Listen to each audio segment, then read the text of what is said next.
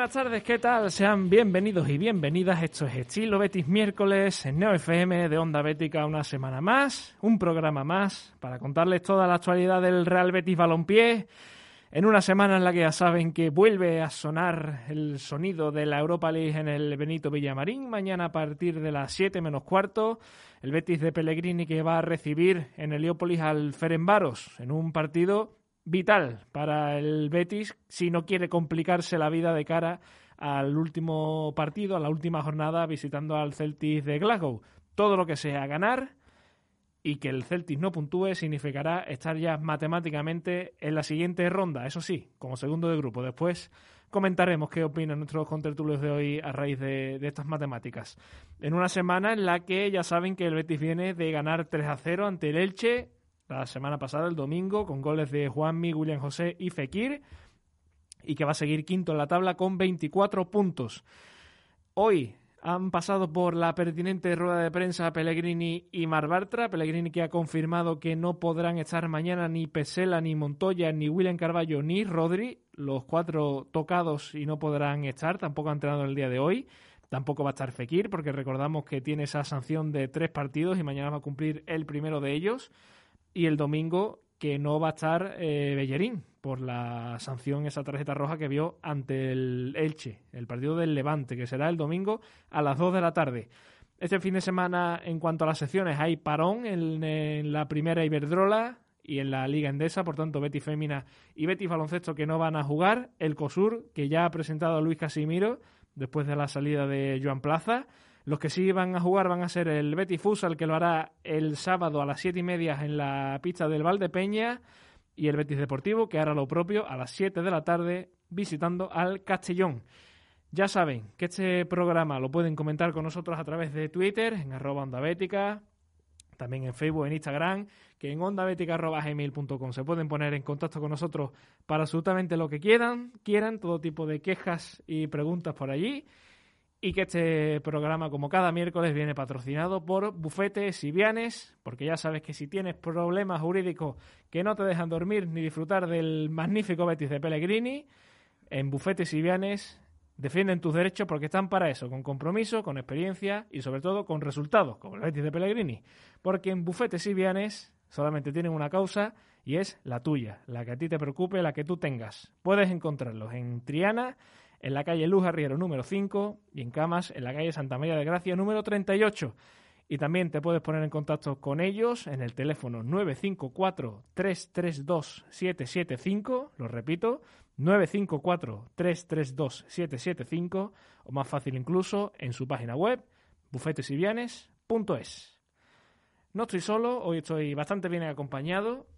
Pedro González está aquí a mi lado. Muy buenas tardes. ¿Qué tal? Muy buenas tardes, Ale. Pues muy contento, ya no solo por la victoria del Betis, sino de volver a estar aquí con vosotros para, analizar la actualidad verde y blanca, que viene sobre todo con muchas buenas noticias tras la, tras la victoria del equipo. Pues sí, y también está hoy con nosotros estrenándose, compañero de Onda Bética, fotógrafo, Salva Castizo. ¿Qué tal? Pégate el micrófono que te estoy viendo venir.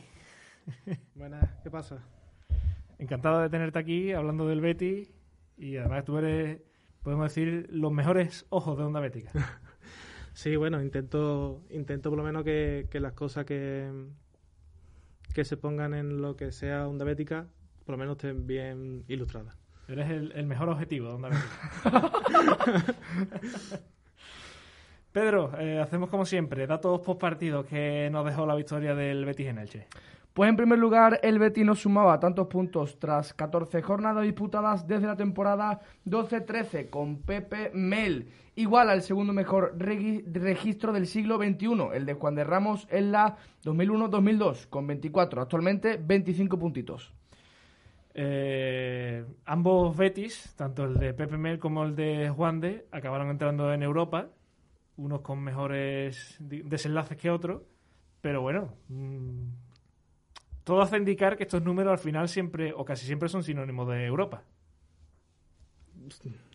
Esperemos. Sinceramente. Yo hasta que no llegue el último partido allí en Santiago Bernabéu no me fío, vamos. No, por supuesto.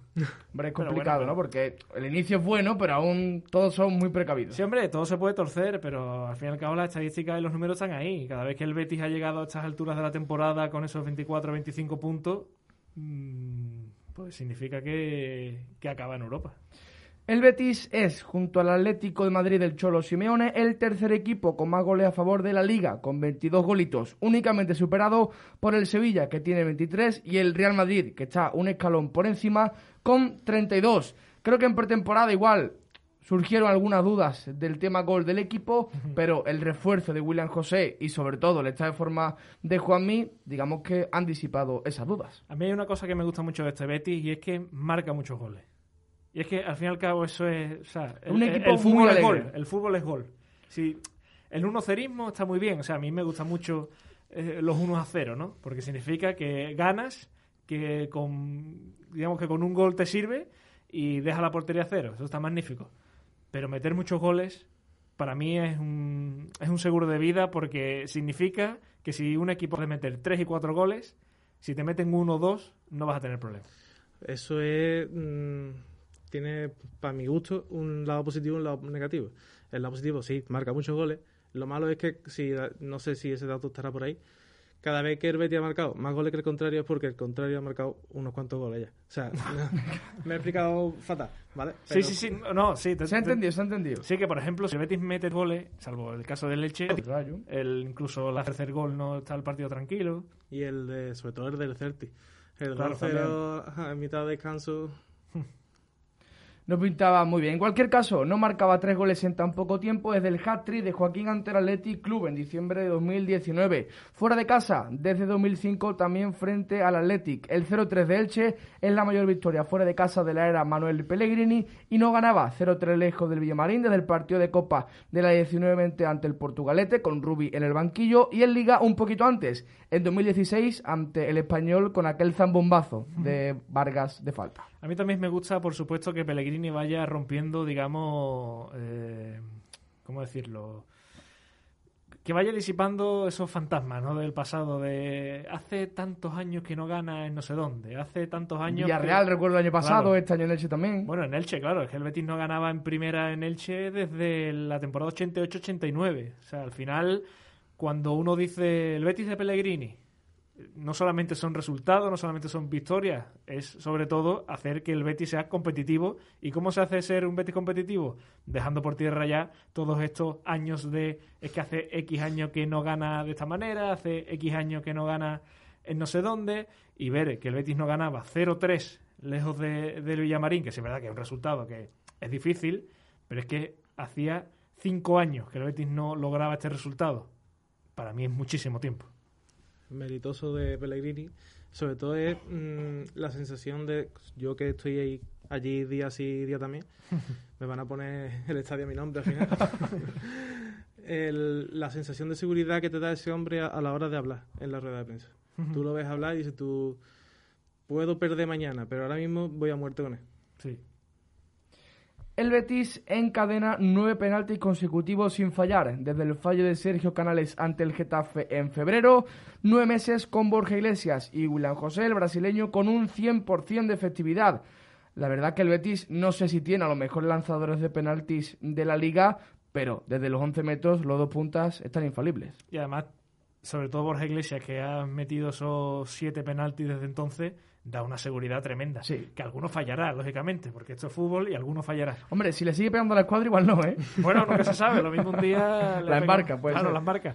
Pero es curioso, cuanto menos, porque ese partido ante el Getafe en febrero, Canales falla el penalti Y después lo tira Borja. y después hay un segundo que Canales ya desaparece del Sí. mapa y desde entonces los tira Borja Iglesias. Es curioso cuanto menos que el Betis haya logrado esta efectividad una vez que Canales y Fekir han dado la responsabilidad a otros. De hecho, Ale, el otro día no sé si se vio en la tele, pero desde el estadio, a mí creo que me pareció ver que Canales tenía la pelota para tirar y fue William José quien, no sé si en un consenso con el equipo y demás, pero lo acabó tirando William José. Pero recuerda Canales con la pelota en las manos para, para tirar. O sea que ahí queda el tema de la confianza, el tema de que quizás del banquillo una orden diferente. Lo que es seguro es que sobre todo en esto de los penaltis, y aquí el bueno de José Luis Mendilibar siempre ha sido reflejo de ello, cuando alguien tira los penaltis y los mete, el próximo siempre lo tira él. Lo vimos con Dimitrovic en el caso de, de Leibar y yo creo que es la teoría que, que hay que aplicar. Por tanto, como nunca van a coincidir o casi nunca William José Borja Iglesias, cualquiera de los dos el que esté, pues para adentro. Pero sorprende sobre todo el día del rayo, ese penalti que acaba tirando William José, que Canales y Fekir estaban los dos en el césped en ese momento y ninguno de los dos lo tiró. Le, dieron la, la patata caliente, nunca mejor dicho, a William José.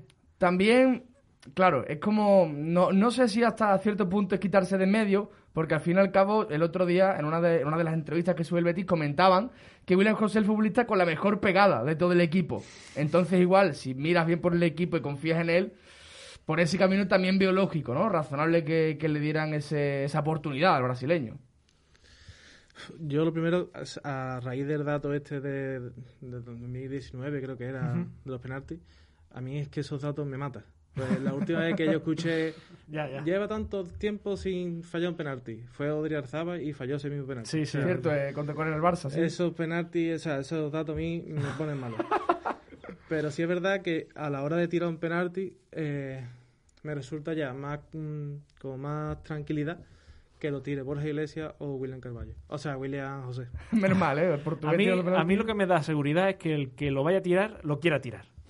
Eso, yo creo que eso es Y primordial. que, y que tenga seguridad que lo va a tirar. Es lo Claro, que le da o seguridad sea, a los que, demás. que- que obligue- que- que en su día obligáramos a Canales o a Fekir a tirar los penaltis cuando ninguno de los dos confiaba mucho, al final es que eso da más probabilidad de, de que, de que falle. Yo prefiero, o sea, prefiero, fíjate el ejemplo que voy a decir, es que prefiero a Nono, Bueno, porque Nono quiso tirar el penalti. Que, que al final el que lo falla es el que lo tira. Pero yo prefiero a alguien que lo diga, yo lo tiro. A alguien que diga, yo en verdad no lo quiero tirar, pero lo voy a tirar. Porque hay que, que- recordar esa historia que la hemos contado muchas veces. No no tira ese famoso penalti en la tanda de penalti del Euroderby porque Jorge Molina no lo quiso tirar. Porque Jorge Molina, si recordáis, venía de una temporada con muchos fallos en penalti, mucho run run en la grada, ya se le empezaba a criticar un poquito. Y en esa tanda eh, Jorge Molina dijo, no, yo no lo tiro. Y dejó la, a ver quién lo tiraba. Y no, no, bueno, no falló, pero por lo menos lo quiso tirar. Y a mí eso no se lo voy a criticar. hombre, es que al final todos los futbolistas de élite a 11 metros a la portería te la pueden meter dentro. Yo creo que lo que marca siempre la diferencia es la confianza, la seguridad del lanzador, la dinámica en la que venga. Y en ese sentido lo que estamos comentando, tanto Borja como William José, son prácticamente los mejores a día de hoy en el equipo. Y para finalizar ya los datos post partido, de nuevo volvemos con Borja Iglesias, el gallego, y también con Juan Miguel Jiménez alias Orrey Juanmi, entre los mejores, los dos del promedio de goleadores por 90 minutos de las cinco grandes ligas. Me sorprende sobre todo lo de Juanmi porque Borja Iglesias viene ya con la dinámica del año pasado, pero Juanmi sí que dejó muchas más dudas. Sí, porque eh, Juanmi hay que recordar también que los tres goles que marca la temporada pasada son a partir de enero y más los siete que lleva ahora, si no recuerdo, seis o siete lleva ahora, ¿no? Eh, Siete. creo que ha llegado a 8, ¿eh? No, creo que, creo que están siete. Puede ser. Los siete que ha marcado ahora también han sido, digamos, en pocos minutos, porque el doblete de la Europa League. El Mallorca el sale Ma- del el Mallorca banquillo. sale del banquillo, o sea, promedio a 90 minutos. ¿Os sorprende que estén ahí Borja Iglesias y Juanmi con todo lo que se les ha criticado también? Hombre, sorprende, sorprende. Si a mí me lo dicen en 2019, creo que. Yo creo que no me lo. Ni me lo, no, ni me lo imagino siquiera. ¿no? No me imagino ni que Juan me hubiera marcado un gol.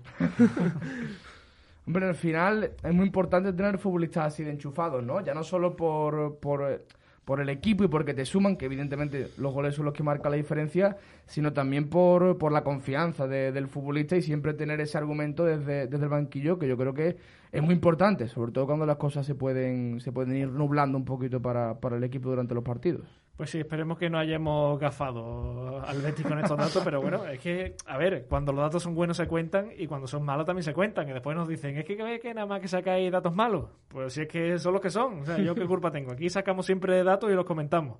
Si son malos, son malos, y si son buenos, pues son buenos, por supuesto. Muchas gracias, Pedro, por estos datos post partido como siempre. Y ahora nos vamos a meter ya en análisis y tertulia de esta victoria del Betis en Elche, 0-3. Un partido que se pone muy de cara con ese gol de Juanmi apenas en el minuto 12, si no recuerdo mal. Después eh, el gol de William José de penalti. Ese otro penalti a, a Bellerín que no se lo pitan, que para mí es más claro que el primero. Y después ese magnífico gol de, de Fekir con el denostado punterón. Hay que ver lo poquito que se usa y el magnífico recurso que es, un punterón de toda la vida, que nadie quiere usarlo y, y hay que saber usarlo, también te digo. 0-3, el Betis que encarrila muy bien el partido, después se dedica a especular, el sufrimiento de siempre, a ver si no mete un gol el Elche que se meta en el partido. Segunda parte un poquito mejor que ese último tramo de la primera parte, pero al fin y al cabo, Pedro, partido plácido, partido sencillo, podemos decir, y finiquitado casi a la primera de cambio. Es similar a lo que, entre comillas, lo que tenía planteado Pellegrini o lo que le sale el equipo frente al Rayo, por ejemplo, ¿no? Incluso el español. Una primera media hora salir a arrollar a tu rival, intentar casi que certificar la victoria y a partir de ahí replegar un poquito, llegar al descanso con ventaja y estar bastante más calmado en la segunda parte. ¿Qué sucedió el día del Rayo? Que pues el amigo Alex Moreno tiene ese error y el otro día, pues por suerte o por mérito evidentemente del equipo, no lo tiene, le permite el descanso con 0-3. Si te vas al descanso con 1-3 por un error antes del pitido para el intermedio, cambia la cosa bastante cambia la cosa bastante e incluso diría que puede ser un punto de inflexión para el partido. El Betis estuvo bien en ese tramo desde el 0-3 hasta el descanso y ahí creo que hizo prácticamente lo mejor para, para llevarse la victoria porque la segunda parte al Elche poquito podía hacer en 45 minutos para, para esa ventaja. Antes que nada, vamos a saludar y darle la bienvenida a nuestro compañero Manu Colchón, que está al otro lado del teléfono. Manu, muy buenas. Muy buenas tardes a todos. Un saludo a ti, Alejandro, a Pedro y también a Salva, que es la primera vez que, hablo con él. ¿Qué tal? Pues nada, eh, deseando escucharte y que nos valores un poquito qué te pareció el partido de, del Betis en Elche. Hemos dicho antes que plácido, cómodo, con su puntito de sufrimiento que siempre va en las recetas del Betis, pero bueno, al fin y al cabo, eh, misión cumplida. Sí, claro, eh, la conclusión que hay que sacar al final es esa. El partido del Betis yo lo divido, eh, sí, que ustedes habéis dicho, en dos partes una primera, unos primeros 30 minutos o 26 minutos en los que el Betis es totalmente arrollador ante un, Elche que, que no puede con la presión tan alta que le hace el Betis, con un Fekir eh, que presionaba mucho en, zona alta, también un Juanmi que ayudaba en esa presión y que se metía muy bien en los huecos entre los centrales y la defensa eh, de la banda para poder aprovechar eh, alguna ocasión, como así hizo en el gol y al final, después de esos 26 minutos, cuando el Betis quiso levantar el pie del acelerador, pues básicamente se dedicó a verlas venir, le salió, le salió bien, eh, consiguió mantener la portería cero, que yo creo que era una de las claves principales de este partido, y más tres puntos y para casa. Eh, Salva, te voy a hacer una pregunta que ya le doy pie a los demás. Cuando tú a eso de la... ¿A qué hora fue? Eso de las cinco y cuarto de la tarde más o menos del domingo, ves el 11 del Betty con Robert titular, eh, Ruiz Silva, eh, no está Diego Lainez, no, no está. Mm, no recuerdo bien. Bueno, no está guardado, no, no, no puede estar Guido, por supuesto. Ves a Paul de titular. ¿Qué pensaste? ¿Te llevaste las manos a la cabeza? Sinceramente, como siempre, me llevo siempre las manos a la cabeza, aunque salga Fekir, Canales y 10 más. Pero sí es verdad que, mm, que yo voy a entrenar, o sea, los 15 minutos que nos dejan, vemos entrenar vemos entrenar a Paul y vemos entrenar a, a Robert y te digo una cosa, Robert entrena que es una maravilla verlo entrenar. Y yo sabía que, o sea, si no marcaba un gol era era de, de, mala suerte, pero se lo merecía. Yo el 11, a ver, eh, es muy importante los parones, yo creo, ¿no? Cuando tienes tiempo para trabajar con ciertos futbolistas, algunas cosas sobre el partido, tenerlo en cuenta. Por ejemplo, yo creo que la posición central, con el tema de Pechela cuando vuelve del parón de selecciones, es una posición que yo creo que a nivel táctico te exige menos. Yo creo que puedes llegar de un par de selecciones, prepararlo en un par de días y poder llegar al partido el fin de semana.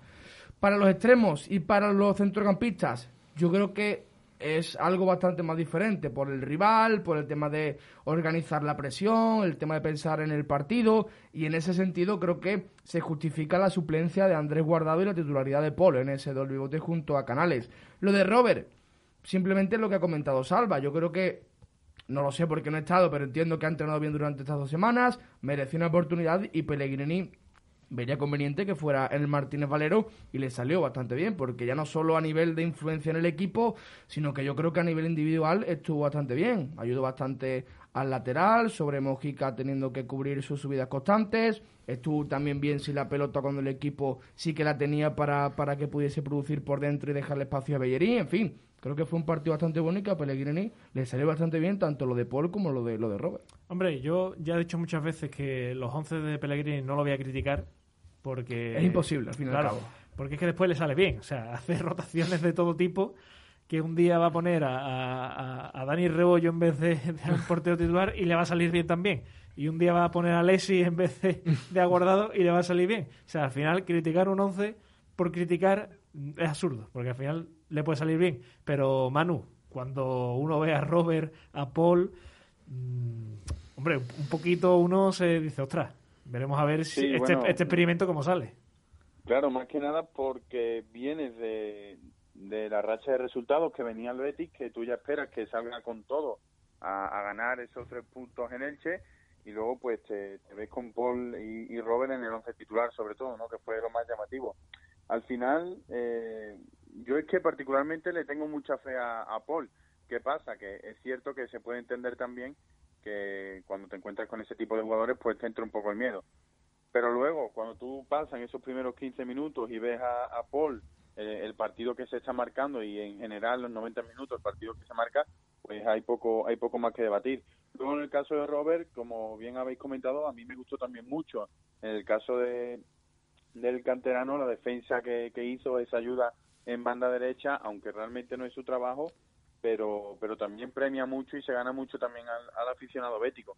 ¿Qué ocurre? Pues que al final es cuestión de tiempo. Ya lo vimos con Borja Iglesias en su momento, eh, también eh, con algún que otro jugador que ha pasado otra mala racha, como Juanmi, por ejemplo.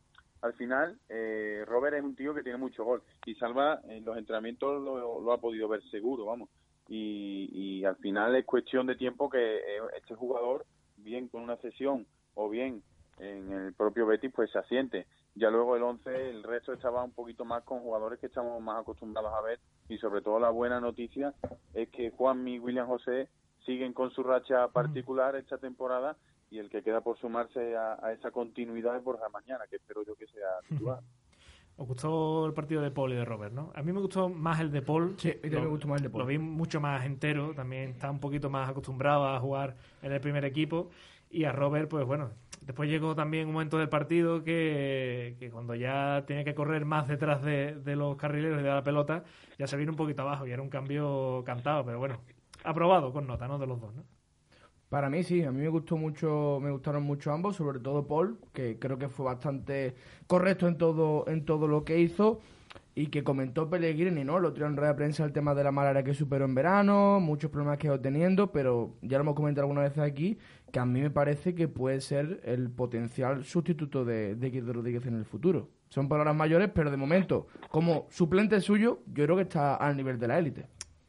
Hombre, si Paul eh, va a estar al nivel de Guido- Potencial suplente. Potencial. Estamos hablando igual en 15 años. Claro, es Potencial como- no en eso qué es como tiempo. lo de una hipótesis positiva. Que decía Pues más o menos, más o menos sería eso, sí. Oye, otro nombre Bueno, propio. pero- Dime, dime, Manu, dime. Sí, pero yo de Paul quería destacar sobre todo dos cosas. La primera, que con la cantidad de partidos que se ha pegado sin jugar en el Betis, salir y, y jugar con el desparpajo que lo hizo, de salir a presionar a campo contrario, eh, casi pisando el área, persiguiendo a su marca, y luego, por otro lado, eh, el tema de la calidad que tiene con la pelota, ¿no? Salvándose evidentemente las distancias con Guido en la faceta de corte y de defensa, pero luego a, a nivel técnico, a nivel de manejar, de, de de tobillo al final, es lo que se le llama muchas veces en, en términos futbolísticos, pues Paul es un, tiene un plus en ese sentido, ¿no? Y, y como potencial sustituto de Guido, como dice Pedro, yo sí lo veo perfectamente. Y sobre todo que ha aprendido una cosa que es clave, que ha aprendido a, a serenarse, a no, a no hacer, a no hacer una entrada dura a los cinco minutos, a no estar en el minuto 20 ya con amarilla. Eso lo ha aprendido, porque además Pellegrini se lo dejó caer en muchas ruedas de prensa que decía, no, Paul tiene que aprender a, a bajar un poquito las revoluciones. Hombre, y eso es básico, porque si, si tu pivote defensivo en el minuto 15 ya tiene una amarilla, es que ya te obliga a hacer un cambio. Claro, y además lo vimos, por ejemplo, en el derby con Guido. El Claro. minuto 10, en el momento en el que estés pasado de revoluciones, pues claro, con Paul no hay que verlo solo en el partido de leche. Hay que verlo eh, con el leche. Mañana, si, si juega, que yo creo que también va a jugar seguramente, pues también hay que ver esa, esa tranquilidad en el jugador. Luego en, en los demás partidos, porque esa tranquilidad es un poco un grado de madurez, ¿no? Que se gana con muchos partidos y, y también eh, asegurarle ya eso por, por un partido en el que no haya sacado o conseguido amarilla en los primeros 20 minutos, pues es un poco arriesgado. Oye, otro nombre propio, Salva, Ruiz Silva. Eh, no, digamos que no tuvo mucho que hacer en la primera parte, tampoco mucho tampoco durante todo el partido, pero las tres, cuatro llegaditas, sobre todo aquella de Lucas Pérez, que es el mano a mano, estuvo y hay quien dice que ha hecho el mejor partido de su llegada al Betis. Yo cuando vi a- al jugador de leche, que no me acuerdo el nombre, Eh, Lucas Boyer creo que fue. Lucas Boyer, ¿no? El, el uno contra uno, sí. yo ahí vi a Riverí y a Casilla. yo ahí dije, "F, no, ya van a llegar dos tres goles de leche, la verdad. Pero es que ahora mismo hasta incluso creo que en Copa del Rey jugará mm, Joe Robles y creo que yo personalmente, bajo el entrenador que tiene de portero, que es Tony Dobla, yo Que está voy a- para jugar, también te digo. voy a muerte voy- no, incluso de delantero tiene una tiene un pie que, que todavía lo conserva Fíjate que eso de Joel Robles lo hemos debatido. ¿eh? Hay Copa la semana que viene, veremos a ver si... Yo lo dudo, ¿eh? yo te digo que, que de portero va a ir Joel Robles y de, de lateral derecho como siga Montoya y Pellerín así va a ir Márvaro De- Pues mira, no te extrañe, ¿eh? no, yo no me extra- incluso podría haber ido de otro Bueno, lo de Ruiz Silva creo que es una muy buena noticia para el Betis, ¿no? Yo creo que ha empezado, no sé si dubitativo, porque al final no ha tenido ningún fallo, pero yo lo he comentado también mucho con, con un amigo mío de los Comegambas, ¿no? Con Rafa. eh, que el tema es que se le echaba en falta igual una de esas paradas que tú dices, me la has salvado. Hay Es decir, portero. hay portero, claro. Una de esas paradas que tú nunca le puedes exigir a un portero porque son muy complicadas, pero que de vez en cuando pides que te hagan. Es decir, la de Bravo con el Bayer Leverkusen, la de Ruiz y el otro en el mano a mano. Y como comento, el portugués el otro día estuvo realmente bien y demostrando muchísima seguridad, los centros laterales, los tiros de fuera del área. A mí me gustó muchísimo su partido y coincido con lo que tú decías antes, Ale, me pareció el más completo de su llegada al, al Betis y además con esa parada en uno contra uno que fue prácticamente valor gol y muy importante porque, porque aún era minuto 82, quedaba poquito, pero ahí estaba, ahí estaba el partido. Manu, ¿tú crees que Ruiz Silva está obligado a hacerse con la titularidad? ¿O que de momento, bueno, con, digamos que con estas rotaciones de Claudio Bravo y Ruiz Silva vamos bien? Hombre, mm, yo creo que lo bueno que tiene esta dualidad ¿no? entre Ruiz Silva y Claudio Bravo es que es muy parecido, o, al menos en rendimiento, a lo que está ocurriendo en la parcela de ataque. Al final tú pones a Borja Iglesias y te puede marcar un gol, tú pones a Juanmi y te está marcando goles, y pones a William y te está marcando. Pues en portería igual. Eh, pones a Claudio Bravo, que te está dando un buen rendimiento en cada partido que juega prácticamente, y Ruiz Silva, que aunque no en todos los partidos te hace este tipo de paradas, que como comentabais, pero que también te suele hacer un 6, un 7. ¿Qué pasa? Mm, al final es el portero que está llamado un poco al futuro del Betis, ¿no? También un poco ahí con, con Dani Martín, un poco olvidado en Málaga, pero que está haciendo una muy buena campaña. Son los porteros de futuro y que mm, tienen que ir cogiendo galones porque son lo- los que van a ser los dueños de la portería del Betis en, en próximos años. Oye, una pregunta que además la hemos lanzado en, en Twitter, a ver qué piensan nuestros seguidores. Salva, empiezo contigo. ¿Qué Betis es el real? ¿El que golea a Valencia, Rayo, Elche? ¿O el que las pasa canutas en el Wanda, eh, contra el Leverkusen, en el Derby? ¿Cuál es el de verdad? Buena pregunta. Yo es que sinceramente en el Wanda es verdad que nos dieron un baño, nunca mejor dicho, con la lluvia. en Leverkusen también. Pero sinceramente yo es que en el derby tampoco es que vi una superioridad clara hasta que no mm, hasta que no nos quedamos con 10. Incluso quedándonos con 10, hasta que no llegó a la segunda parte yo no vi una, una superioridad clara. Ahora, ¿cuál es el Betis de verdad? Yo creo que el intermedio. No somos los, no somos el Barça El- de el Ronaldinho. dos. El que le gana al Alavés en el minuto 84 con un Eh, gol de. Ese es el de verdad. No somos el Barça de Ronaldinho, pero tampoco somos el. No sé, El Barça, Huesca el de Barça de Guardiola. por ejemplo. Pedro. El Betis de Rubi, ¿no? Yo creo que, que son compatibles, ¿no? El Betis es que está siendo muy regular, ¿no? Creo que lo comentaba eh, también Juan Ramos Lara, ¿no? En una, en una de sus firmas aquí en, en Onda Sí. Bética, que es un Betis que prácticamente nunca te va a engañar. Contra los inferiores va a ganar dando una muy buena imagen y contra los grandes, fuera de casa, lo va a pasar muy mal e incluso casi que se sabe que va a perder. Y en casa, bueno, frente al Real Madrid creo que hace un buen partido, frente al Sevilla el tema de la expulsión, pero en casa creo que nunca ha hecho un partido tan corto como los que ha hecho fuera, ¿no? Y eso al fin y al cabo también es una de, la- de las identidades de este equipo. Creo que es compatible lo uno con lo otro y lo que es seguro que de esta mezcla solo van a salir buenas noticias porque si echamos cuentas hay más equipos a los que el Betis, en teoría, por lo que está mostrando, va a ganar que va a perder. Claro, es que me lo decía a mí Frank Ortega. Hombre, yo lo firmo.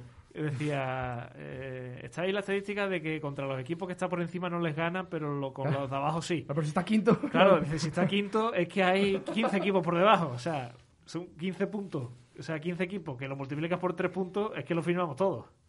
Y además fuera de casa siendo un equipo muy solvente. ¿eh? A mí Betis Sí. fuera de casa, que yo cuando eh, vuelve la afición, cuando vuelven los estadios más complicados, ¿no? Que ha tenido que ir al Sadar, el otro día en Elche, que era uno de esos partidos que el Betis de hace un par de años titubeaba. Yo este año tenía dudas en ese sentido, porque no me imaginaba al Betis ganando, pero va a Budapest y gana, gana en el Sadar, gana el otro día en Elche, hace partidos fuera de casa muy completos, siendo muy solvente, y eso pues también, ya no solo por jugar contra equipos pequeños, sino también saberse manejar en, en escenarios del estilo.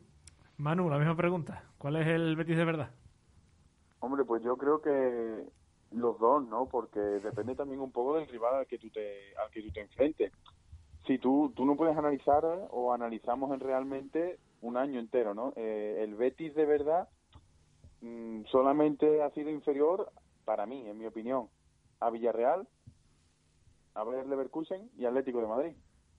Porque el partido del Barcelona de la temporada pasada no fue inferior, en el derby eh, del 1-0 en el Pizjuán tampoco lo vi inferior, y luego este último derby, pues al final, yo, ¿qué quiere que te diga? Yo analizo, lo que a mí me sirve son los primeros 45 minutos.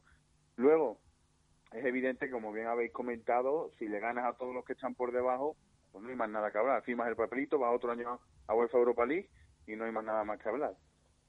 ¿Cuál es el de verdad? Pues yo creo que el de Betis de verdad, el que le gana a los equipos que le tiene que ganar y cuando tiene que comenzar a crecer, pues con dificultades va a implantándole cara a algunos equipos, como ya ha sido este año ante el Real Madrid y veremos a ver si, si contra alguno más. Ahora tiene otra oportunidad contra el Barcelona dentro de un par de semanas y, y veremos a ver si hay crecimiento, ¿no? que es lo importante al final. Y sobre todo también que, bueno, lo que he estado comentando, que este Betis no engaña a nadie. Al final, cuando juega contra equipos a los que les debe ganar, saca resultados. A lo mejor le cuesta un poquito más, un, poquito menos, pero lo saca. Y contra los equipos de arriba, que es ese gran debe, no solamente del Betis de Pellegrini, sino de, de muchos Betis, sacar puntos en los campos grandes y demás, que, que siempre le ha costado mucho históricamente, pues bueno. Pero sobre todo, podríamos decir que ese 0-3 en Elche sirve para recuperar sensaciones que se habían perdido. Ya parecía que el Betis ya se iba a caer del todo, que ya nos podíamos despedir de, de Europa, que nos podíamos despedir de, de seguir compitiendo, que hasta aquí habíamos, habíamos llegado. Pero se presenta el Betis en, en Elche, 0-3 a los 27 minutos. Y por mucho que digas o que dijera Pellegrini en rueda de prensa que aunque se hubiera perdido, la confianza seguía ahí, pero haber ganado, digamos que más de uno ha, ha hecho así, ¿no? Ha hecho, uff, menos mal, ¿no? Sí, pero y te digo otra cosa. Eh, con el Betis ha habido mucho tremendismo, sobre todo en este parón de selecciones, que si se caía el equipo, que si tal. Mm, esta semana para mí es igual o más importante que la semana de Leverkusen, Atlético Madrid y Sevilla. Porque, mm, a ver si me contestáis alguno, eh, ¿cuántos puntos se disputaban esa semana y cuántos puntos se disputan esta? Por los mismos. Lo mismo. Entonces, Claro. Sí, sí, mira, sí, o sea, mira, aquí en Twitter eh, nos comenta arroba Chema Gabela, eh, uno de los equipos que menos partidos pierde en 2021 de las cinco grandes ligas. Resulta que lo que vale ahora son dos derrotas. Es que si- Claro. si miramos esto, el Betis de verdad Bueno, tres, ¿no? Bueno, bueno, sí, tres derrotas. Este, este muchacho se ha ha puesto dos, ha estado ahí más optimista de la cuenta. Son tres. Pero que al fin y al cabo el Betis de verdad es ese, ¿no? El que, el que está sacando puntos, resultados y, cuando vemos en Twitter la famosa tabla de resultados son todos verde, verde, verde, amarillo, amarillo, verde, verde, un rojo suelto. ¿Cómo verde, gusta, verde, eh? ¿Cómo gusta ver eso? Hombre, eso es, para el talk es magnífico. bueno, y, que además esa solvencia, ¿no? Que estábamos comentando contra los equipos en teoría inferiores a él que si sigue en esta línea y si además crece un poquito contra los rivales que son superiores, hmm. veremos a ver hasta dónde puede llegar el equipo, pero lo cierto es que ahora tiene el partido del Ferenbaros y luego tiene el partido frente al Levante y a pocos creo que se nos pasa por la cabeza que no vaya a ganar los dos. Puede pasar lo que sea porque es fútbol, pero la seguridad que tenemos todos en este equipo me parece evidente y una noticia magnífica.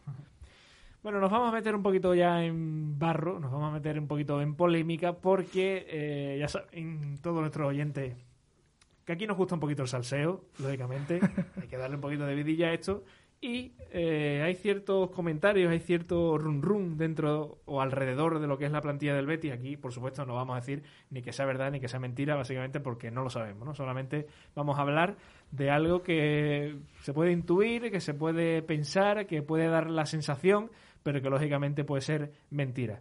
Y es que eh, parece ser, o se intuye, que a raíz de esas declaraciones de Joaquín después de la expulsión de Fekir en el Valle Arena, en esa derrota 4-0 ante el Bayern Leverkusen, recordamos todos que Joaquín, hablando de esa tangana, de esa expulsión de Fekir, dijo que eso no se podía permitir y que manchaba el fútbol, ¿no? Bueno, pues parece, o al menos da la sensación, que esas declaraciones a Fekir no le han hecho muchas gracias. Es verdad que después, posteriormente, hay unas declaraciones suyas que dice que con Joaquín se lleva estupendamente bien, pero eh, hoy está aquí con nosotros, como lo hemos hablado antes, Salva, nuestro fotógrafo, va a muchos entrenamientos, está muy cerca de los jugadores. Y yo le quiero preguntar, porque él es un, como he dicho antes, un objetivo perfecto y es protagonista perfecto de todo esto que está ocurriendo. ¿Qué, se, ¿Qué denota o qué parece que hay entre Joaquín y Fekir en los entrenamientos? Bueno, todos sabemos que Fekir es un poco no vamos a llamar autista, pero casi. peculiar, un tipo peculiar. Un tipo peculiar. y... No digas esas cosas que a mí me pasan. Cuando yo digo algo de borracho o algo ahí, así que. No, hombre, es, un, es una persona. solitario, solitario, Una persona solitaria. Pero sí es verdad que por ejemplo, la, la foto que, que, hemos hecho hoy, por ejemplo, ha sido... Está en Twitter. Eh, Twitter, ¿no? Es Fekir que acaba de salir al terreno de juego para, para el calentamiento y eh, Joaquín al lado con unos cuantos de, compañeros. Y sí es verdad que nunca se miran, por lo menos en el entrenamiento de hoy yo tampoco los he visto.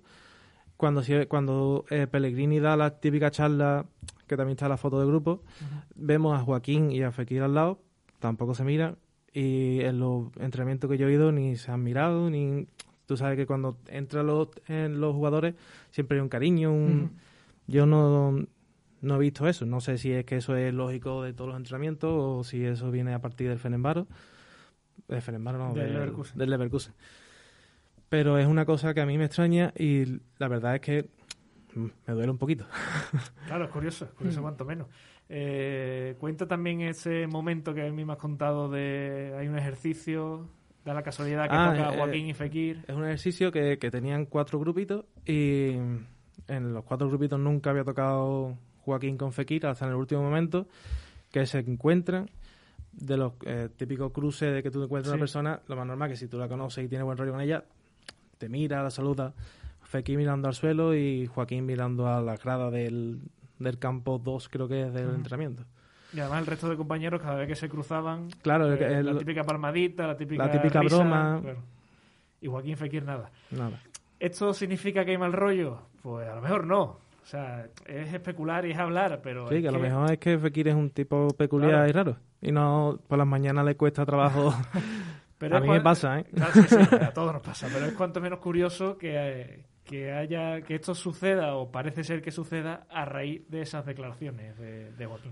Hombre, puede ser. Y creo que tampoco, o sea, es una mala noticia para, para el Betis, ¿no? Para, para el colectivo, porque al final el grupo no es que esté separado en un bando ni nada por el estilo, ¿no? Pero sí que nunca es agradable, ¿no? Ver que dos compañeros quizá no tienen ese feeling, pero creo que también es algo natural de los vestuarios, ¿no? Y algo natural de, de los equipos, ¿no? Joaquín sale, dice eso, a Fekir puede que no le haya hecho mucha gracia, estará un tiempo sin quizá llevarse muy bien o sin estar demasiado bien entre ellos, pero bueno, creo que puede ser algo natural de, los vestuarios y son cosas que pasan en, todos los equipos y esperemos que si hay algo, que repetimos que no lo sabemos, pueda, pueda solucionarse, pero en cualquier caso son simplemente sensaciones, ¿no? Que, mm. que, tendrían bastante sentido por los hechos que, que, se han acontecido, pero que a mí por lo menos me parece algo natural del vestuario y algo que a priori no es nada, no es nada preocupante. ¿Pero tú crees que a Fekir eh, le ha podido molestar esas declaraciones de Joaquín? ¿Que exagera si se molesta o que tiene motivos para molestarse? Yo, yo creo porque, que... Porque yo creo que ahí Joaquín se equivoca. Para mí también. Yo creo que tiene motivos eh, Nabil Fekir para poder molestarse con, con el capitán, ¿no? Porque yo siempre he pensado que un capitán debe defender a sus futbolistas, lleven o no razón, de puertas para afuera, de puertas para adentro. Tú quieres salir, dar unas declaraciones defendiendo a tu compañero que le provocan 4-0, el pelotazo, tal, tal, tal y tal. Y después entras al vestuario, le dices tres, cuatro cosas, esto así no puede ser, eh, lo que todos sabemos, la típica bronca que un capitán está en el derecho de decirlo a cualquier compañero. Me parecería perfecto, porque además es una bronca que en el vestuario se debe dar y se debe hablar en grupo.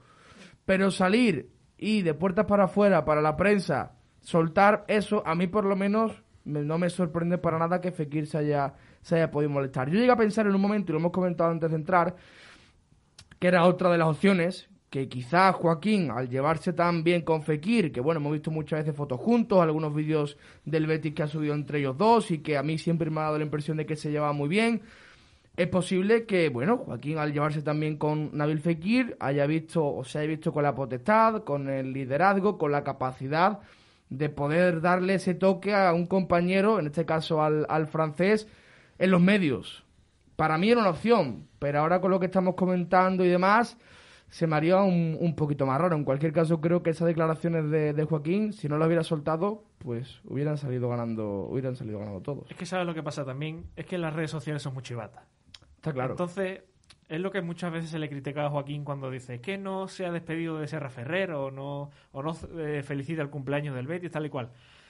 Que no tiene por qué hacerlo. Soy el primero que dice que cada uno con sus redes sociales hace lo que quiera. Mm. Pero cuando tú lo subes absolutamente todo, lo comentas absolutamente todo, como es Joaquín, haces historia de Instagram de absolutamente todo, en el momento en el que no lo hace sobre algo, es lógico que digan, ostras, esto no lo ha hecho. ¿Sabes? Y insisto en que al final cada uno puede hacer lo que quiera. Pero esto se soluciona, Joaquín, mañana o el día que sea, la típica historia de Instagram que sube en el entrenamiento bailando con Borja Iglesias, que lo haga con Fekir también. Si no lo hace, algo pasa. Porque las redes sociales, son chivatas. Sí, además, a mí me gustaría comentar sobre todo que partiendo de, de la base de que a mí Joaquín en estos últimos tiempos me está pareciendo una persona un poco torpe, y, yo creo que lo está haciendo tanto en redes sociales como en lo que dice en la tele y ahora también con estas declaraciones. A mí, en el tipo de declaración que hace Joaquín, a mí no me parece que sobre o que sea incorrecta, al revés. No tenemos, o yo creo que hay que analizarlo más en profundidad. Eh, no puede hacer eso, es evidente. Pero para mí lo que es incompleta es la declaración de Joaquín, porque de Mirbay tampoco puede hacer lo otro y tiene que defender como capitán a su compañero, tiene que defenderlo, pero también darle ese toquecito. Al final, eh, a mí me parece una declaración incompleta donde un capitán tiene que defender a su compañero, pero también tiene que dar ejemplo y no se puede hacer una cosa, pero tampoco la otra. Como hizo Pellegrini, vaya. Y, que al fin y al cabo, o sea, no está mal que diga que eso mancha el fútbol, es que eso mancha el fútbol, lógicamente. Pero que estaría bien también, eh, Joaquín, que hubiera dicho, Mira, eso mancha el fútbol. A, ninguno nos gusta ver eso porque al final nos ven niños tal y cual, ¿no? el típico discurso de siempre. Pero que hay que entender que Fekir es el futbolista de la liga que más faltas le hacen. Hoy le han hecho tantas, eh, lo han buscado, lo han eh, provocado. Puede decir todo eso. Claro, pero si, si Fekir sale diciendo todo eso, defendiendo a Fekir, y después dice, vale, eso mancha el fútbol, porque no se puede hacer. Pero es que Fekir lleva aguantando eh, carros y carretas el titular en todos los partidos. es otro titular. Es otra cosa distinta. Pero claro, si tú sales allí solamente a decir que es que mancha el fútbol, es que Fekir, yo entiendo que se moleste perfectamente, que diga, mira, que vale, que sí, pero que también podrá salir a decir que me llegan dando patas, no desde el minuto uno, desde el minuto uno del partido de aquí. Hmm. Pero claro, si no lo dice. por eso, básicamente por eso, Joaquín me parece que está siendo bastante torpe y me da pena porque al final es, es una barra del escudo del Betis y que en sus últimos momentos en el Betis pues esté actuando de esta manera, pues a mí me a mí me duele básicamente. Y luego lee por redes sociales que a Joaquín está todo justificado porque es una barra del escudo. Yo eso sinceramente no lo entiendo. No, no, yo estoy contigo. Yo creo que Joaquín en muchas cosas se equivoca, lógicamente, como cualquiera, y también está torpe en muchas otras. Pero bueno, que una cosa no quita la otra al fin y al cabo. Joaquín es una leyenda, lo va a ser siempre, pero claro, pero eso no lo deja exento de equivocarse y de, y de errar. Yo es que pienso que como, como capitán eh, no solo se quedara, o sea, no creo que se quedara solo en las palabras que dijo a la prensa, ya que también pienso que Fekir no es una persona que le eche cuenta a la prensa, ni a Twitter, ni o sea, que, que algo tuvo, que unas palabras tuvo que tener dentro del vestuario, no presuntamente. Suponemos. Claro. Que eso sí puede ser lo que haya molestado. Sí, puede ser. Que a lo mejor mm, decirle de malas maneras de que nos has dejado con uno menos y sin ti durante... Mm. Ah, te van a meter tres partidos. X partidos. Bueno, sí, sí y, y tiene razón el que se lo diga sí, sí, la tiene, pero igual que Fekir puede decir que él tampoco no le defiende. O sea, a Fekir le pegan el día de, del Sevilla una patada a la altura de más allá del tobillo, se levanta el Fekir, se retuerce, ningún compañero va a quedarse al árbitro. Que a mí también me parece que, que, en el caso del francés, no sé si puede sentir solo, pero es que estoy seguro de que en otros equipos, si a un compañero le dan tal patada o tal acoso, es que se comerían al, al árbitro e incluso habría esa disputa con los rivales que no sirven para nada, pero sí que yo creo que hacen que el futbolista en concreto se sienta más arropado y un poco más cómodo. Lo de la sangre... yo creo que eso ya es costumbre. Ese es el problema, claro. Y tantas y tantas. lo de la sangre y el veneno en el Betis da para un programa entero, pero bueno. eh, nos metemos ya en modo previa de este Betis Ferenbaros que se va a jugar mañana a las 7 menos cuartos de la tarde. Un Ferenbaros que llega colista de grupo con 0 puntos, pero que en su liga es líder con 28 con tres de ventaja sobre el segundo. Suma tres victorias consecutivas que se rompieron por esa derrota 2-3 frente al Celtic de Glasgow. Un Betis que necesita ganar y que no gane el Celtic para llegar clasificado a esa última jornada, aunque en este caso perdería totalmente las opciones de liderato. Posible 11 del Ferenbaros, Pedro. Venga, anímate. A ver, hay que decir antes de nada, igual que he dicho en, la previa del canal, que aprovecho para hacer spam ya que estamos, Eh, yo creo que esto no lo va a sacar, ¿vale? Francamente. O sea, yo soy honesto y yo creo que va a salir con los suplentes. Sinceramente, creo que va a rotar y que va a salir con muchos suplentes. Pero como nunca se sabe, yo, pues bueno, este es el 11 que yo creo que si se jugase algo, sería el que sacaría porque siempre es una opción a tener en cuenta. Portería para Dibus, defensa de 4 para Wingo, Mae, Blasic y Civic repitiendo la defensa que sacó prácticamente en el partido de la ida. Por delante, Laiduni junto a Bexey, Laiduni que es un completo bigardo, Marco Marín, que mucho lo conoceréis, eh, de media punta. Marco, espérate, ¿el Marco Marín de toda la vida? el Marco Marín de toda la vida, efectivamente. ¿El del Sevilla está ahí? El del Sevilla, sí. Ostras, madre mía, que, de vuelta al fútbol. Bueno, así estamos. En los costados. Ese marca. Esperemos que no. Zubcoach y Uzuni, que recordemos que es el que el golazo después del error de Germán Pechela. Y arriba Mae, el hermano del central. Hay como ya comentamos en aquel vídeo, diferentes opciones. Puede también que salga con 5, como si no recuerdo mal, también salió en aquel partido en Budapest. Yo francamente creo que va a salir con, menos cositas de las que hemos comentado. Esto es prácticamente el equipo titular. Y a mí me da la impresión de que sin jugarse nada tampoco tiene la necesidad de venir aquí a ganar con todo. Sí la de competir, porque cualquier equipo quiere hacerlo, pero yo creo que va a dar oportunidad a, a los menos habituales. Manu, ¿te asusta el Ferenbaros precisamente por eso? ¿Porque viene sin jugarse nada y va a venir más liberado? ¿O tú crees que esto es un trámite? Yo sinceramente me asusta más el Betis que el Ferenbaros. Porque si el Betis se toma el partido en serio, yo creo que te puedes ver un partido muy parecido al del Dudelange, de la pasada edición de la que participamos en la Europa League. Si luego el Betis sale a titubear, si deja que el Ferenbaros eh, se apodere de nuevo del centro del campo y al final no baja a toda a todas desde el principio, pues se te puede complicar el partido. Al final estás en Europa, ¿no? Yo creo que el Betis ha aprendido la lección. Mm. Ya de muchas lecciones lleva el Betis Pellegrini con el de resucitar equipos. Sí, pero yo creo que el Betis ya ha aprendido a que... O sea, no, al revés. Muchas lecciones no, no, es que lleve, sino que lo tiene controlado, me refiero. Claro, por eso digo que, que yo creo que el Betis ya ha aprendido a que eso de dejar los partidos abiertos hasta el final le está saliendo bien, pero es jugársela. Y, si, y ya se le ha quedado demostrado que meter tres goles en 20 minutos sirve de mucho. Sobre todo contra equipos que no te tienen por qué complicar tanto el partido. Y yo creo que mañana el Betis va a salir, hoy, hoy sí te doy la razón en eso, yo creo que el Betis mañana sí va a salir a, a, tener la pelota desde el principio, a asustar al Ferenbaro, el ambiente que puede haber en el Villamarín y a solventar la papeleta prontito para que esto no sea demasiado sufrimiento. Yo espero un mero trámite, honestamente. ¿eh? Creo que es el partido hasta la fecha más sencillo para el Betis, francamente porque es que el rival no se juega nada, viene a ganar 0-3 en Elche, ha conseguido reponer la confianza, juega en casa, se juega muchísimo. Es cierto que tiene ese puntito de que tiene muchas bajas, que es cierto, pero aún así yo creo que el Betis está en disposición, no sé si de no sé si golear, y ganar de forma obligada, pero sí que con relativa facilidad solventar la papeleta. El Ferenbaro puede entrar todavía en conference, ¿no? No, no, no, creo que no. Porque el, se lleva seis puntos con, el, con el Celtic y, tiene el gol a haber perdido. Y tiene. Es que todavía sigo con la duda de que empezó la Europa League, que está buscando y no lo encuentro. La Europa League. la está sí, con sí. cuatro el Celtic, creo. No, no, el Celtic está con seis, puntos. Le ganó los dos al Ferenbaros y está el Celtic con menos dos goles y el Ferenbaros con menos seis. Mi duda es. Si es muy complicado, prácticamente imposible. ¿Pero va por gol a ver particular o el general? Yo creo que el general. Primero es particular. A mí me suena que es el particular. Es que el, particular pero el particular de las ligas. En, en, un, en una, liguilla, ¿no? Pero sí, pero en una liguilla de cuatro equipos es que el gol a particular es que te deja ya todo vendido. Es que el Betis entonces por esa regla de tres ya no podría ser líder. Porque tiene el gol a perdido con el, con el Leverkusen.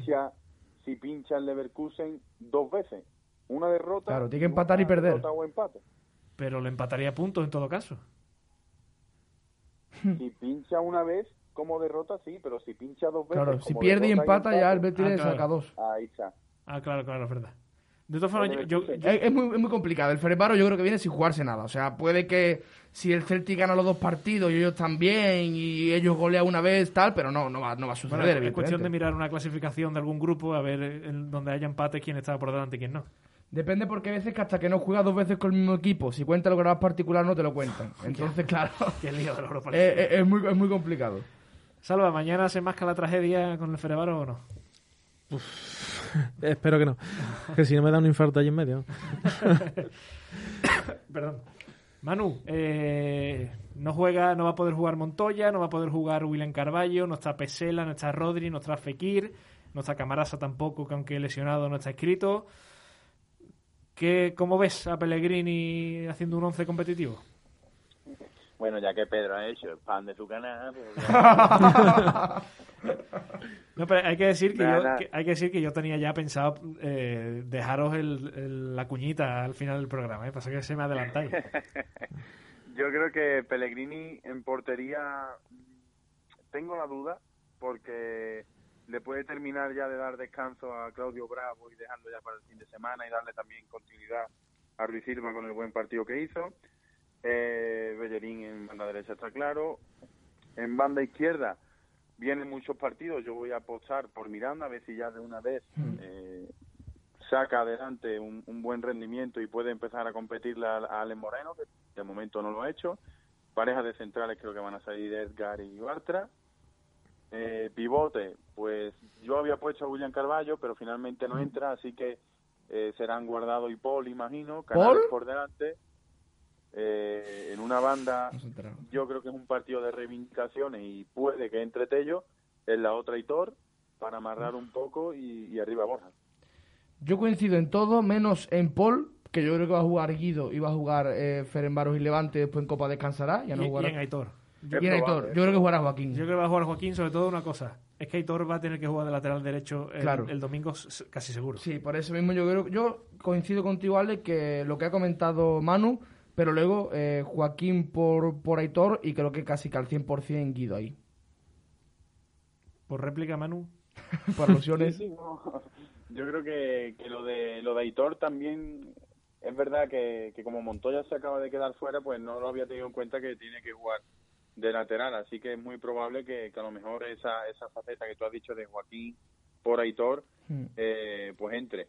Ya lo de Guido, pues pues depende del descanso que le quiera dar Pellegrini. Tampoco mm. creo que sea un partido que necesites meterlo.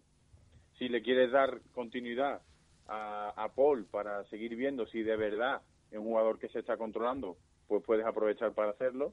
y, y que llegue Guido bien fresco a, a Levante. Hay que recordar que Guido también viene de no jugar este fin de semana. Por Bueno, eso, claro. Y por, y por si ha jugado, que también, Lo, claro. lo bueno es que tiene opciones Pellegrini Sí, para, sí. para solventar. Eh, mirando más allá de, de Ferenbaros de Levante, la semana que viene hay un siempre interesantísimo jornada de Copa del Rey. Vuelve la Copa del Rey. A mí la verdad es que me fascina este nuevo formato. Mola mucho, ¿eh? Sí, eh, una breve pincelada de qué esperáis del Betis frente al club eh, de fútbol independiente de Alicante. Mientras que no se lesione ninguno. Por supuesto. Que he visto el campo como está. Sí, sí, sí. Que vengan todos salvo, me conformo. Sí, porque además eh, se dijo que el Alicante quería jugar en el Martínez Valero, parece ser que no, después lo intentó en el Rico Pérez del Hércules, parece que tampoco. Mm, Yo no lo he visto confirmado oficialmente en ningún sitio, pero sí, sí, verdad- sí, se juega en el... En el Sí, pero, pero, creo que había dado lo que es la tele, o sea, la productora de... Sí, eso. Pero de momento la federación creo que no ha hablado. Claro, por eso digo que, que, es- que yo no lo he visto oficial en ningún sitio, simplemente ese famoso tuit que ha rulado hoy de, de no sé quién era, La sí, bueno, sí. diciendo como que la productora de la televisión había dado ok a jugar ese partido, que, que uno ve el césped y queda susto. Eso es... se- La se- productora dice que sí, que la iluminación del campo está bien, pero la rodilla de Fekir Claro, no sé es si... que se parte no la rodilla una vaca ahí. sueltas, suel- sueltas una cabra en, en ese césped y se parte la rodilla también.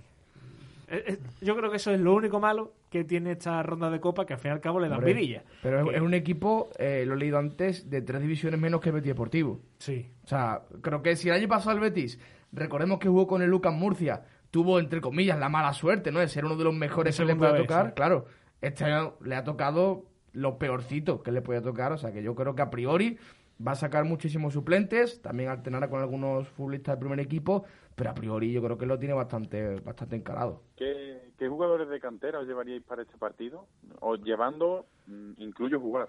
Hombre, yo es que el Betis Deportivo, con esto de que el fútbol es de pago, honestamente, siendo sincero, no lo puedo seguir mucho, ¿eh? Yo no, no me escondo. Pero dependerá también, entiendo, que de los intereses del Betis Deportivo, ¿no? Que tampoco está para muchos trotes. ¿Tú cómo lo ves, Manu? Yo creo que puede haber algún jugador, sobre todo en posiciones donde hay mucha carga de partidos, en la media punta. sí. También juegan jugadores de, de segunda línea. Robert creo que jugará. Seguramente Rodri también. Lainez. Eh, a lo mejor eh, quiero yo, no sé si puede probar, puede jugar eh, Luis Martínez. Uf, no lo sé, ¿eh? pero yo lo veo complicado. Porque al final la pareja No, centrales siempre va rotando. sí, por el este tema de edad. Mm, Por eso. No lo tengo claro. Quique Hermoso, Qué hermoso. Yacine también. Fekir. ¿Se- ¿Será la oportunidad de ver a los hermanos Fekir jugando juntos? A Nabil lo dudo, a Yassin igual. Yo la, la duda más grande que tengo, no solo con, con este partido de Copa, sino ya con el futuro del Betis Deportivo, su futuro en el Betis, es Raúl. Raúl, Mm. mm, yo creo que debería haber salido cedido. Ya, bueno, pero eso ya lo comentamos. Es la trastada que le han hecho al pobre Raúl, que le prometieron una cesión, visto cómo estaba el mercado, le dijeron no, quédate, no vaya a ser que nos haga falta, al final se ficha a William José y, y mi cesión, no, es que al final no, te vas a quedar ahí por si acaso. Y ni vas a jugar con el primer equipo tampoco. Claro, va- Fíjate cómo están esos tres. Y casi que ni con lo deportivo. ¿A quién te llevas tú a la Copa, Salva? Tú que estás viendo más al Betis Deportivo que nosotros. Bueno, pues te lo comenté el otro día, creo que fue, que en el entrenamiento estaba Marc, eh, Marc Vidal. No, Marc. Mar. Mar Vidal, ¿no? Es que estaban los dos, estaban los dos, estaba el portero y el lateral derecho. O Los, sea, do- los dos Marc. los dos Marc, los, los primos. Eh, los dos Marc, eh, Quique Hermoso. eh, yo creo que le podrá dar la oportunidad a, a Raúl, por lo menos un caramelito, ya que no, Sí. no está teniendo mucha suerte. Y pienso que los demás, yo creo que jugará Joaquín, que raro, pero Hombre. creo que jugará Joaquín. Joaquín se puede enfadar si no mete Robert. partido. Hombre, si ya ese día no juega Lainez. O sea, si no juega mañana el Levante en la Copa del Rey. El año pasado, recordad que jugó en, en Copa en los dos partidos, el Lucan y después Sí. allí contra el Mutilvera. Sí, y además eh, fue el primer gran partido de Line, si no recuerdo. No, fue el año anterior, el año de Rubi, el primer partido de Copa, que es contra el Portugalete, si no recuerdo mal, el primer gran partido de Lainez, de los, de los pocos que jugaba, pues fue titular y para mí fue un- hizo un gran partido. Yo Pues, lo de Lainez que no lo entiendo, la verdad. A mí es que los minutos que jugó con, con Leverkusen en casa me pareció un jugador que... Sí, A mí me gustó mucho. mucho más aprovechable que... Pero bueno, al final... Yo creo que algo pasa y algo nos perdemos, Sí, honestamente. Yo creo sí. que ya hay que mal pensar, sinceramente. Pero si Setién no le dio mucha bola, Ruby no le dio mucha Pues bola. por eso mismo, por eso mismo hay que Pellegrini no le da mucha bola. Claro, pero es que tú luego lo ves en el campo y es Ya. que es un perfil de futbolista que por el ataque que hay muchas veces en el Betis en la parte de ataque, es que lo necesita. Ya. Bueno, veremos a ver qué pasa. Queda. Es lo que ha dicho Pedro. Si, si mañana no tiene minutos y sin Copa no tiene minutos es titular, algo pasa ahí, desde luego. Se confirman los rumores que se contaban en la, en la tertulia. Bueno, Pedro, nueve y media, cumpliendo con mi promesa, terminamos el programa por hoy para que te dé tiempo a tus muchos quehaceres y ya aprovecha para recomendar el vídeo de Lontura en el cheque. Me parece una pasada, te lo he dicho antes, y que te escuchemos, por supuesto, en los análisis en tu canal, como siempre. Dale Pues like nada. y suscríbete. Muchas gracias por hacerme el favor hoy, porque mañana hay examen y, y- pero había que estar, ir cumpliendo con la victoria del Betis. Y pues nada, encantado de, de estar aquí. Yo el otro día viajé a Elche con unos amigos para disfrutar del partido. Por suerte nos traemos la victoria para Sevilla y en el canal, que lo podéis buscar con Pedro González Betis en YouTube, hay un blog bastante chulo de todo el viaje, los goles, la afición y demás. Así que nada, un honor estar aquí como siempre. Y ya hoy no, porque mañana ya saben, pero la siguiente semana igual os cuento el día que casi me mato en el Martínez Valero. A ver cuándo es la semana siguiente, porque de Pues momento, claro. el miércoles que viene no hay programa, No porque juega el Betis. Veremos la siguiente que tenéis copa. Como le dé por pasar de ronda y lo pongan el miércoles, el miércoles tampoco. en enero contando. Ya, lo contamos en, en enero ya. Eh, Manu, lo mismo te digo, suéltanos la cuñita tuya de zona medular. Pues nada, ya tenéis, ya está la previa ahí en el canal del partido de Ferenbaros y sobre todo también, pues que mañana voy a intentar estrenarme en Twitch, pues ya que vamos acreditados al partido con Number One y también con Zona Medular, pues intentar vivir un poco con el que se quiera meter en directo a ver el partido, a comentar qué está ocurriendo en ese momento y a ver si hay goles y celebrarlo con quien quiera entrar. Pues nada, ahí estaremos viéndote, por supuesto. Muchas gracias. A ustedes. Y Salva, mm, en la página de Facebook está la galería hoy, por ejemplo, del Sí, entrenamiento yo, del Betis. yo eso de previa no, pero galería toda la que queráis en Facebook, en todo lo, en Instagram, Y en mañana Twitter. por la noche, viernes por la mañana, estará la del Ferenbaro. Y El ya, jueves, el jueves por la noche, de madrugada del viernes a las 5 de la mañana está subido. Para el que, para el que quiera, ahí que sepa que de madrugada está. ¿Y qué te iba a decir? Y que ya nos contarás a ver eh, si marca Fekir o si marca Joaquín, a ver si lo celebran juntitos. Así se dan un besito, por lo menos. Las gracias a Alba, como, como siempre, que hizo que esto sonara magníficamente bien. Y ya saben que este programa lo pueden escuchar también desde esta noche en todas las plataformas de podcast. No sabemos cuándo vamos a volver. Lo mismo volvemos en dos semanas, que volvemos ya en enero. Así que sean buenos, feliz Navidad, feliz año. Cuidado con los mantecaos, los turrones, las uvas y todas esas cosas. Que lo mismo nos vemos en enero. Lo dicho, hasta la próxima.